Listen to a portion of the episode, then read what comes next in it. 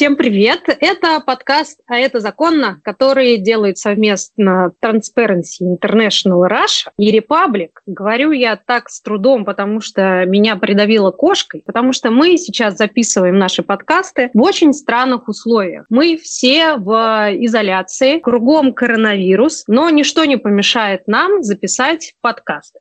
Кстати, вот эти невероятные обстоятельства и продиктовали нам тему сегодняшнего подкаста. Э, у нас будет две части, и мы будем говорить про коррупцию в медицине. Причем как во время коронавируса возьмем все самое актуальное, так и вечная классическая коррупция в медицине, но про нее речь пойдет позже. Пока что мы с моей кошкой приветствуем двух спикеров. Это Екатерина Петрова, руководитель антикоррупционного центра Transparency в Екатеринбурге. Катя, привет. Привет. И главный редактор издания «Медицинский вестник» Полина Звездина. Привет, Полина. Привет. Про коррупцию в медицине можно говорить, наверное, часами, днями и неделями. Я подозреваю, что такие экстремальные обстоятельства, как пандемия, дают какие-то новые удивительные возможности для коррупционных схем. Где, как вы считаете, их стоит искать в первую очередь, на что нужно обращать внимания. Екатерина. В первую очередь, наверное, нужно сказать о том, что 19 марта Министерство финансов России признало распространение коронавируса обстоятельством непреодолимой силы именно в государственных закупках и установило, что заказчики имеют право закупать любые товары, э, работы и услуги без конкурентных процедур. По одному из оснований, которые предусмотрены 44-м федеральным законом, это закупки в режиме чрезвычайной ситуации. Только 26 марта, э, это важное уточнение, Минфин уточнил, на какие именно организации заказчики распространяется это право. Всю неделю с 19 марта до 26 марта это право распространялось не на всех заказчиков, только с 26 ну вот как бы уточнили, что это непрерывно действующие организации, медицинские, там, аптечные организации. Так получилось, что примерно в это же время в Transparency International мы придумали новый проект, который называется Равен волонтерский. Думаю, мы об этом еще поговорим, наверное, да, позже. В рамках этого проекта сейчас мы как раз-таки собираем все такие контракты, заключенные в режиме чрезвычайной ситуации с 19 марта. И на самом деле есть очень много всего всего интересного. Я хочу принести извинения нашим слушателям за все вот эти прекрасные блямки, потому что, как я говорила, мы тут все по скайпу. Кто не выключил звук уведомлений, тот нехороший человек. Что еще я забыла? Забыла сказать, что меня зовут Таня Флюгенгауэр. Ну и это тоже простительно. Я уже такой какой-то непонятный день подряд на самоизоляции, что с трудом помню, кто я. То есть понятно, что в первую очередь вы посмотрели в привычном направлении это закупки и контракты. Контракты – это прекрасно. Контракты – это понятно и замечательно. Что есть внутри, кстати, потому что это, конечно, очень широкое понятие. Говорим ли мы про закупки техники или мы говорим про, вот моя любимая часть, это, конечно, история с масками медицинскими. Да-да-да. А, во всех, собственно, сейчас аспектах, в закупках медицинская техника, медицинские изделия происходят достаточно странные вещи, которые заключаются в том числе у нас, что у нас устанавливаются единые поставщики, например, на препараты ИВЛ, это вот у нас э, предприятие Ростех. Какая-то какая-то похожая ситуация должна была бы, по идее, случиться с масками, но не случилось. Видимо, не договорились. Там достаточно запутанная история. Еще в начале апреля, в конце марта появилась информация о том, что компания Делирус, о которой на самом деле на фармацевтическом рынке не особо знали до этого момента, будет, значит, поставлять маски не только во все государственные учреждения, но и во все аптеки. Бизнес по этому поводу, конечно же, возмутился, посливал журналистам, в частности нам, наглые, по их мнению, мнению, приговоров на поставок этих масок с очень высокой ценой, там в районе 37 рублей за маску, ну то есть это вот закупочная цена. Делирус не хотел их продавать им небольшими партиями, хотел только прям вот очень много. Эта компания немножко просчиталась, несмотря на то, что у нее была поддержка Минпромторга, просчиталась в том числе потому, что э, аптеки привыкли работать с дистрибьюторами и получать отсрочку по платежу. То есть и купил, продал, деньги вернул. А тут они как бы рассчитывали, что у них сейчас это все вот сразу купят в больших объемах и продадут. Этого не произошло. Более того, Минпромторг в процессе принятия решения совместно с правительством по единому поставщику масок как-то передумал, и все это перешло на компанию под названием Росхимзащита, которая занимается в том числе, если мне память не изменяет, производством костюмов защитных. Для Росхимзащиты тоже тема масок оказалась новая, неудобная, и как-то, в общем, они попытались что-то делать, рынком заняться, как-то его порядочить. Вышло постановление о оценках на маски и разные другие материалы гигиенические. Но все это привело в итоге к тому, что это постановление пришлось отменить. Правительство входит к такому решению, что само отменяет собственный документ, поняв, что он, он не работает и делает только хуже. Всю эту неделю, пока постановление не отменили, аптеки бились в истерике, вообще не понимали, что делать. Ну, в общем, все действия государства, потому чтобы у обычного населения, я сейчас не беру госзакупки, появились маски, пока что приводили к тому, что аптеки все меньше хотели их продавать. Это же причем касается даже нашего честного ведомства э, Федеральной антимонопольной службы, потому что в самом начале всей этой истории, еще до того, как там появилась Белерус, Росхимзащита и вот это все, ФАС начала яростно аптеки и дистрибьюторов э, проверять и э, выписывать им предупреждение о том, что снизьте цену. А они не могли ее снизить, потому что они сами изначально закупали это по более высоким ценам.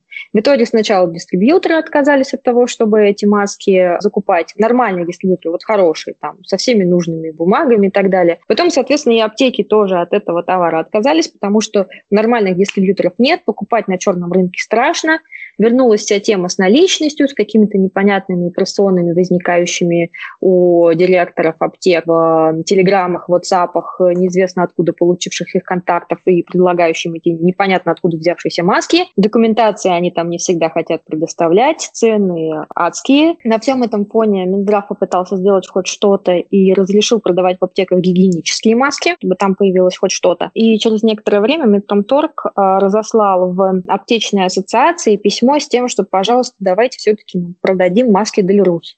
А то он их столько наделал усилиями, в том числе э, исправительных колоний, если мне память не изменяет, что теперь бы их куда-нибудь бы деть. Вот. Они делают, причем именно гигиенические маски, не медицинские. У них нет регистрационного удостоверения, которое получает все медицинские изделия. Они по другому способу зарегистрированы. И еще один забавный аспект – это, собственно, строительство заводов по производству масок. Ну, не обязательно заводов, это могут быть какие-то отдельные линии. Понятно, что тут как очень сложное личное понимание, потому что понятно, что если мы сейчас начнем что-то активно строить, то достроим мы это, ну, допустим, там, не знаю, как октябрю, ноябрю, может быть, там, летом. Будет ли еще актуальна эта проблема, непонятно, а условные там 800 миллионов, например, мы потратим на, например, Московский эндокринный завод, который, собственно, решил вот получить эти деньги для того, чтобы открыть у себя производство масок. Отдельные регионы тоже там планируют снабжать деньгами какие-то вот свои местные небольшие производства, чтобы они тоже вот начали выпускать маски и так далее. Сейчас эта лавина уже немножко сошла на нет, она вот была очень сильно актуальна в марте, когда вот, собственно, мы, например, выяснила о том, что, например, Мезу в очередной раз собираются дать денег. Это классно, потому что, знаешь, это выглядит так, как будто бы запахло в воздухе деньгами, и все такие быстренько да, побежали да, да. скорее, скорее. Я бы хотела добавить э, конкретный пример, наверное, у меня тоже есть э, как раз-таки в тех данных, которые мы собрали уже по ЧСКам вот э, с 19 марта. Один из многих интересных контрактов по этому поводу стоит выделить, потому что это контракт на больше, чем на миллиард рублей, например, для государственного бюджетного учреждения здравоохранения Московской области медицинский центр мобилизационных резервов «Резерв». На покупку масок они заключили контракт. Ну, там маски, перчатки, халаты, что-то еще. С фирмой обычной ООО, которая там последние 18 э, лет занимается продажей китайской светотехники. Это, к слову, о том, что многие, многие структуры, в том числе коммерческие, сейчас, по всей видимости, начали перепрофилироваться на продажу э, более востребованных, скажем так, товаров. Ну и это касается, кстати говоря, нашего вот пилотное наше расследование в рамках проекта волонтерского равен. Это поставка аппаратов ИВЛ для Минздрава Республики Дагестан, когда по трем разным контрактам они э, закупили разного производства аппараты. По одному из контрактов у нас в Российской Федерации действует единственный официальный дистрибьютор, но э, дагестанский Минздрав почему-то заключает контракт с ИП. А, как мы выяснили, ИП Александр Иванов заказывает риэлторские услуги в Подмосковье. То есть совершенно никакого отношения не имеет к продаже медицинской техники. Тем не менее, с ним целое Министерство здравоохранения на 114 миллионов на общей суммы заключила вот контрактов на аппараты ИВЛ. Таких примеров на самом деле будет еще много. Я даже сейчас смотрю в таблицу, которую мы собрали, и большинство контрактов, конечно, касаются закупки расходных материалов. Это вот масок дезинфекторов, ну и аппаратов ИВЛ. Ну и там, конечно, весь букет, весь цвет. Я думаю, что мы будем об этом еще постепенно рассказывать. Катя, ты упомянула еще раз вот это волонтерское движение, а оно как работает? То есть человек, который, ну, например, в медицинской сфере как-то работает, и он видит проблему, которая вызывает у него какое-то подозрение, что что-то как-то mm-hmm. выглядит подозрительно, он может вам написать, как-то к вам обратиться? В, чё, в чем вот эта волонтерская эта составляющая? Ну, так, чтобы сейчас вот не грузить э, какими-то ссылками конкретными, можно зайти на сайт Transparency, э, вчерашней публикации с анонсом запуска проекта. Он абсолютно открытый, он абсолютно волонтерский, то есть это не то, что проект Transparency, мы на, наоборот как бы призываем людей э, со стороны подключаться больше, это не обязательно должны быть э, медики, к примеру, это могут быть просто там журналисты, расследователи, общественники. Ну и медики, конечно, безусловно, нам тоже нужны в этом проекте очень. Поэтому, пожалуйста, подключайтесь. Э, все данные по поводу проекта есть на сайте Transparency. Понятно. А про строительство больниц что-нибудь отдельно э, есть интересное уже? Про строительство больниц нет. Вот конкретно той, которую первую должны были строить, честно говоря, мы еще не анализировали эти э, контракты, но я видела очень много контрактов на перепрофилирование подмосковных больниц, ну и московских больниц, отдельных их отделений под обслуживание. Под ковид, да. Да, да, да, да, да, да. То есть там тоже достаточно много денег им выделяется, там, ну, в среднем 80-150 миллионов на перепрофилирование на одну больницу. Естественно, эти все контракты тоже идут в режиме ЧС. Режим ЧС можешь объяснить для человека, который не очень понимает, чем контракт в режиме ЧС отличается от нормального контракта, а насколько он увеличивает вот эту непрозрачность и Да, да, конечно. Закупки всех товаров, работы и услуг, которые э, имеют достаточно развитый конкурентный рынок, обязаны производиться через конкурентные процедуры. Это конкурсы, акционы, запросы котировок и так далее. Но 44-й федеральный закон содержит более 50 оснований, по которым заказчики могут заключить контракты с единственным поставщиком, то есть минуя конкурентные процедуры. Наш Екатеринбургский офис Transparency, мы как раз-таки больше специализируемся на изучении вот таких вот неконкурентных закупок. Мы по очереди изучаем а, различные основания. У нас в 2018 году вышел большой доклад как раз-таки про исследование контрактов, заключенных в режиме чрезвычайной ситуации. Екатеринбургский центр Transparency в 2017 году провел исследование о госзакупках в чрезвычайных ситуациях. К таким относятся пожар, наводнение или техногенная катастрофа. В таких условиях закупки могут проводиться без конкурса, однако зачастую заказчики трактуют понятие чрезвычайной ситуации по-своему. Подробнее смотрите на сайте Transparency International Россия. Это одно из этих оснований. Оно означает, если совсем вот как бы своими словами пояснить, этим основанием заказчики имеют право пользоваться, когда случается какая-то катастрофа техногенного или природного характера. Тогда для устранения последствий э, этой катастрофы нужно срочно заключить контракты, и тогда можно вот как бы воспользоваться этим основанием. Либо оказание срочных медицинских услуг, ну, в том числе в процессе какой-то mm-hmm. там катастрофы и, ну, вот как сейчас, например. При том, что у нас, конечно, режим чрезвычайной ситуации не объявлен, но там, в общем, достаточно обтекаемая формулировка, для этого не обязательно объявлять режим чрезвычайной ситуации. И тогда в 2018 году в нашем исследовании мы собрали по всей стране там за год э, все контракты, которые заключались по этому основанию в обычное спокойное время.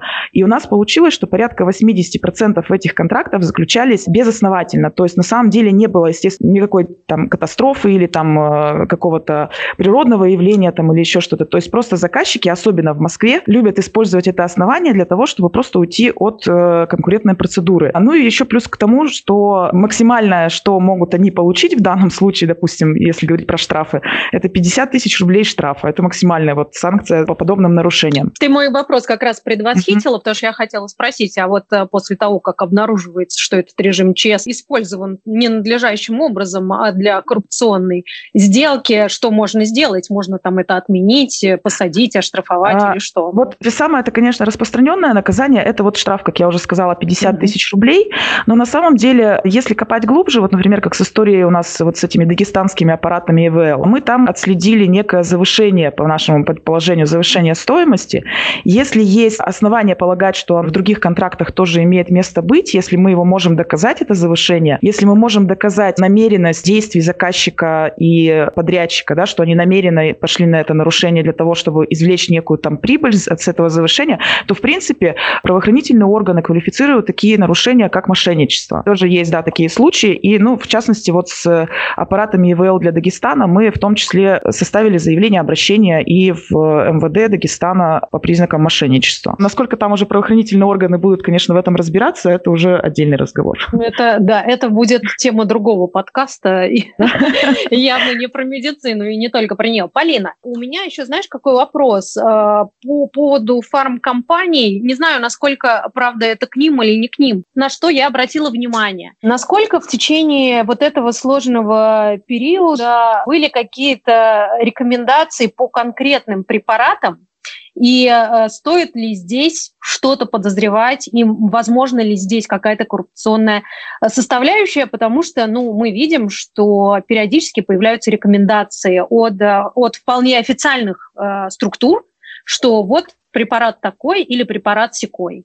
Честно скажу, это достаточно сложный вопрос. Почему? Потому что Минздрав на мой субъективный взгляд, по крайней мере, и на вот взгляд, грубо говоря, например, нашего научного редактора, старался подходить к формированию рекомендаций максимально взвешенно. То есть он ориентировался на рекомендации ВОЗ, на то, что делают в других странах, на какие-то текущие клинические исследования, которые понятно, что фармкомпании по всему миру активно начали, потому что сейчас просто сотни препаратов, ну, которые уже обращаются на рынке, они сейчас исследуют с точки зрения, могут ли они оказывать какой-то эффект при коронавирусе. И Минздрав, как бы, по-моему, четыре было итерации э, рекомендаций, вот он постоянно пытался быть вот на волне. Но в какой-то момент, конечно, в этих рекомендациях появился известный нам орбидол, например. И не говорится конкретно про то, что вот давайте покупать продукцию господина Харитонина. Там, по-моему, сказано более обтекаемо. Там, по-моему, назван э, класс этих препаратов, кому, в который помимо орбидола входит там ингаверин, циклоферон. И, про, и прочий фуфломицин. И да, я не, буду, не, не буду сейчас делать рекламу. И, и есть у меня такое подозрение, вот опять же, после общения с какими-то вирусологами, эпидемиологами, что, в принципе, вот тут скорее вопрос не только там в какой-то коррупции или своих людях, а также еще в том, что, например, нечем лечить толком детей, непонятно, что давать там беременным. Хочется как-то еще успокоить народ вот с точки зрения профилактики, потому что там все эти препараты показаны только в период, пока у тебя тест еще положительный результат не показал. То есть у тебя подозрение, и вот с этим подозрением ты там можешь съесть таблетку условного орбитола, ангиверина, потом уже лечишься ты более серьезными препаратами. Вот у меня лично сомнение, потому что ну, как бы свечку не держала, и тут ключевой момент, что надо все-таки как-то народ успокаивать, чтобы он что попало не ел, в том числе ту же самую калетру, которая очень серьезный ВИЧ-препарат. Второй момент, что до этого развернулась кампания против того же самого орбидола, которого со всех сторон приложил ФАС, не закучил рекламы в себя в такой сложный период, а, поэтому у меня остается надежда, что эти препараты там появились в основном, исходя из каких-то разумных и человечных побуждений. Ты продолжаешь верить в лучших я, людях? Я, Ничего я верю себе! В лучших, в том числе, в том числе объясню сейчас, почему. Ну, потому что вот до того, как там появились все эти э, известные нам прекрасные препараты, народ у нас ломанулся покупать в аптеку калетру. Калетра – это препарат, который применяют против ВИЧ, очень серьезный, достаточно дорогостоящий. Есть его, ну, как бы без назначения врача, конечно же, не рекомендуется ни в коем случае. Но всем хочется перестраховаться. Все мы помним все эти истории, когда у нас богатые люди стали ИВЛ покупать. В конце марта издание The Bell со ссылкой на The Moscow Times сообщил о том, что богатые россияне закупаются аппаратами ИВЛ ценой каждого до 2 миллионов рублей. Некоторые компании заявили, что отказываются продавать частным клиентам аппараты ИВЛ, а вот другие, что возникший ажиотаж обеспечил им две трети продаж.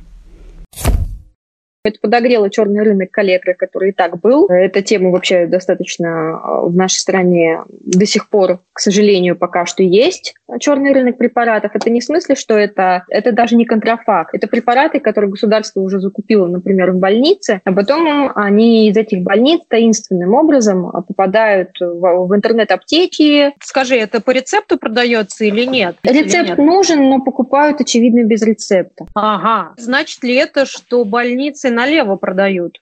Конечно, значит. Но не больница лично, как ну, в смысле, не вот там, не главврач лично, там еще что-то, но какие-то всевозможные схемы, они существуют, их много разных. Я могу рассказать конкретную схему, с которой я имела дело, но она не имеет отношения к коронавирусу. В принципе, сейчас что-то похожее происходит. Что с тестами? Потому что тоже какая-то подозрительная история. Кто делает эти тесты, как их продают? Кто из вас может тут сформулировать коррупционную составляющую? Катя, занимались вы этим вопросом? А, я вот как раз перед эфиром, на самом деле, порылась э, в своей же вот этой таблице ЧС, нашла контракт э, на поставку тестов, комплектов, наборов для выявления коронавируса. Поставщик – это Эвотек Мирай или Мирай геномикс, и я где-то что-то читала по поводу того, что там чуть ли не э, дочь Путина Екатерина Тихонова замешана каким-то образом, потому что это русско-японские тесты, да, как я правильно Там какая-то подруга, ее подруги, ее А, ну да-да-да, вот ну, что, что-то вот... как-то так, да. В середине апреля собеседник РУ сообщил, что компания Evotec Mirai Genomics может быть связана с окружением президента России. Компания продала экспресс-тесты на коронавирус Центральной клинической больнице управделами президента, Московской администрации и правительству Московской области. Также издание утверждает, что деньги на разработку тестов выделял Российский фонд прямых инвестиций, глава которого Кирилл Дмитриев женат на подруге Катерины Тихоновой, а сама компания через цепочку похожих фирм связана с холдингом «Сибур». Да, ну вот я смотрю как раз на спецификацию, если интересно, по стоимости. Я, конечно, не медик, мне тут сложно сказать, что из э, перечисленного является непосредственно тест системами, потому что они называются набор для выявления РНК коронавируса. Ну, это, собственно, наверное, он и есть. Би- в биологическом он, да. материале, mm-hmm. да. Это набор. В набор входит несколько там каких-то контрольных образцов, видимо, что-то, какие-то проби- пробирки, не знаю. Ну, в общем, 110 тысяч рублей, вот я смотрю, стоит один набор. Набор реагентов для выделения нуклеиновых кислот, ну, тоже тоже, видимо, что-то с этим связано, 29 тысяч. Амплификатор изотермический для детекции РНК-вируса 624 тысячи за штуку. Я не знаю, может быть, э, Полина как раз-таки пояснит, что это значит и какова в итоге стоимость из этих э, перечисленных, стоимость, собственно, тест-систем. А вот это последнее, это что такое было? Амплификатор изотермический для детекции РНК-вируса. То, что ты последнее перечислила, uh-huh. это то, что как раз делает Мирай. И еще одна контора, которую коллеги наши из СМИ связали со всей этой историей, Smart Life Кея. И это именно то, что, по идее, закупила Москва, если мне память не изменяет. Цены на тесты, в отличие от цены на лекарства, не регулируются, насколько я знаю. То есть, грубо говоря, если лекарства, вот они же на ВЛП, ты там дороже все равно продать не можешь, и там как-то неприлично разжиться, то тут, я думаю, конечно, такая возможность есть. И какое у них ценообразование, мне лично вот ну, не совсем понятно. Что я хотела бы сказать по поводу тестов в целом? Тестов на выявление коронавируса у нас зарегистрировано уже 14. То есть конкуренция должна быть в любом случае и цена должна понижаться. Тут надо смотреть какую-то хронику событий, да, вот как вот она у нас в течение последнего месяца понижалась ли вообще или нет. Ну, Если вот нет... этот контракт от 31 марта, то есть, в принципе, да, я думаю, что более поздние контракты имеет смысл поискать, да, посмотреть. Да, надо, надо сравнить. И что касается вот этого теста, который вот амплификация, эти тесты, они чуть-чуть более быстрые. Большая часть зарегистрированных тестов – это ПЦР-тесты, там какое-то количество часов необходимо для того, чтобы получить результат. Вот эта амплификация, там что-то 30-40 минут, если мне память не изменяет. И помимо вот этих двух компаний, которые там через десятки кисель, связанная с дочкой Путина, есть еще производитель этих тестов, такой как Генериум. Это компания, которую тоже там при необходимости либеральные СМИ благополучно с кем-нибудь свяжут. Вот. Но вообще-то это тот же самый, в общем, орбидол. Ну, в смысле, Генериум входит в группу компаний, которыми руководит вот Виктор Харитонин. Промстантар, Генериум, Отиси Фарма и так далее. Что касается тестов Генериум, я знаю только то, что клиники, связанные, собственно, с Виктором Харитониным, закупают эти тесты, но тут сложно обвинить его в коррупции. Мне кажется, тут ну скорее... Да, да, безубыточное хозяйство. Да, перешел на полный цикл скажите мне, а, есть ли смысл искать сейчас какие-то коррупционные схемы в связи с а, большим количеством там, исследований, финансированием и прочим, потому что все ищут лекарства, все ищут вакцину еще. Да, у нас же, у нас же в принципе, только-только началось, вот буквально первый месяц набирает обороты вообще, ну вот, э, то есть система медленно там перестраивается на какую-то новую работу. Ну, я, естественно, сужу исключительно со своей колокольни, да, со колокольни вот э, расходования бюджетных средств и вообще там эффективности, там, может быть, действий там, некоторых чиновников, потому что если говорить, э, что в конечном итоге это все скажется на нас, тут э, вопрос не только может быть в какой-то коррупции, там, откровенном воровстве, но еще и в каких-то странных действиях чиновников. У нас, например, в Екатеринбурге отбирают помещение у единственного хосписа в городе. Всех пациентов хосписа хотят отправить по домам для того, чтобы перепрофилировать этот хоспис под как раз-таки коронавирусных mm-hmm. больных. При том, что у нас в самом центре города, для тех, кто не в курсе, есть огромнейший дворец, полпредства Уральского федерального округа, который стоит пустой практически, там буквально, там, я не знаю, может быть, 50 человек в нем сидит, работает, и то вряд ли. И можно было спокойно, конечно, его использовать. Либо вот недавнешнее решение губернатора Свердловской области по поводу запрета продажи алкоголя после 19 часов, тоже достаточно странные меры. Хотела заметить просто про больницу еще забавную историю, которую мы тоже недавно нашли, про то, как в Ростовской области муниципалитеты отчитались, что они, короче, открыли там 50, 48, 60 дополнительных мест, отделили зону под коронавирус, там вся проверка показала, что этих мест нет, зон нет. Подставили высшее чиновничество, местные больницы тем, что, в общем, первые по неволе в какой-то веке наврали о том, что мест под коронавирус открыто больше, чем на самом деле. Но это был обман э, на уровне еще муниципалитетов, а не на уровне э, главы региона. Теперь про а, вакцину а, рассказывай, теперь, что теперь, знаешь. Про вакцину. У нас делают вакцину, ну, начали делать, все они на этапе доклинического исследования. Это государственные в основном учреждения. А, Вектор в Новосибирске, который первый же выпустил тест. Санкт-Петербург с линией вакцины Сывороток. СНИ эпидемиологии и микробиологии имени Гамалея Россия. И, по-моему, все. Из э, частников Фармсинтез тоже начал разрабатывать вакцину. Вроде бы что-то я еще слышала про компанию Биокат, но я ее почему-то в своей табличке... А, да, вот вижу. Биокат появился. Те, кто начали разрабатывать, там вообще еще как бы совершенно ничего не понятно. Это вот биокат и фармсинтез. Участники начали разрабатывать. Я думаю, что там нет особо каких-то коррупционных моментов. Начали и начали. Из тех кандидатов российских, которые сейчас уже на этапе доклинического исследования, это значит, что скоро они придут к клинике, а клиника ну, означает быструю регистрацию. С нормальными лекарствами обычно нет, но вот в такой ситуации с вакцинами, да, обычно это уже близко к регистрации препарата. Честно скажу, мы изучали, но еще не закончили, мы изучали, за сколько, кто и как там покупает расходные материалы для того, чтобы делать эти вакцины и сыворотки. И тут еще надо посмотреть. Но предварительно пока что ничего там сильно страшного нет. Что касается самих вот этих организаций, Вектор, и вакцина сывороток и Гамалеи, это, в принципе, стандартный набор. Именно Гамалеи в свое время сделал вакцину от Эболы, непонятно для кого. Это же учреждение занимается э, заболеваниями типа там сибирской язвы и так далее. Э, ну, то есть вот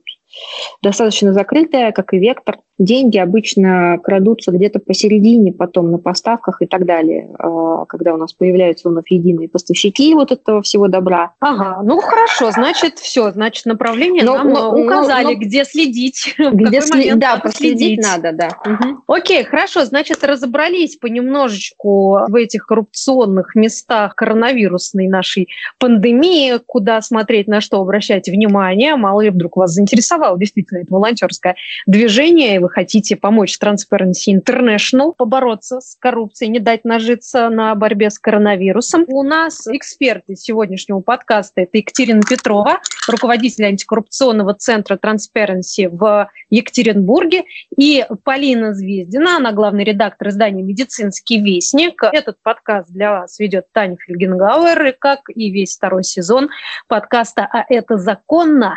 Который делает Transparency International э, Россия вместе с Репабликом. Тему коррупции в медицине мы обязательно с вами продолжим и поговорим уже о вечном, классическом и очень родном. thank you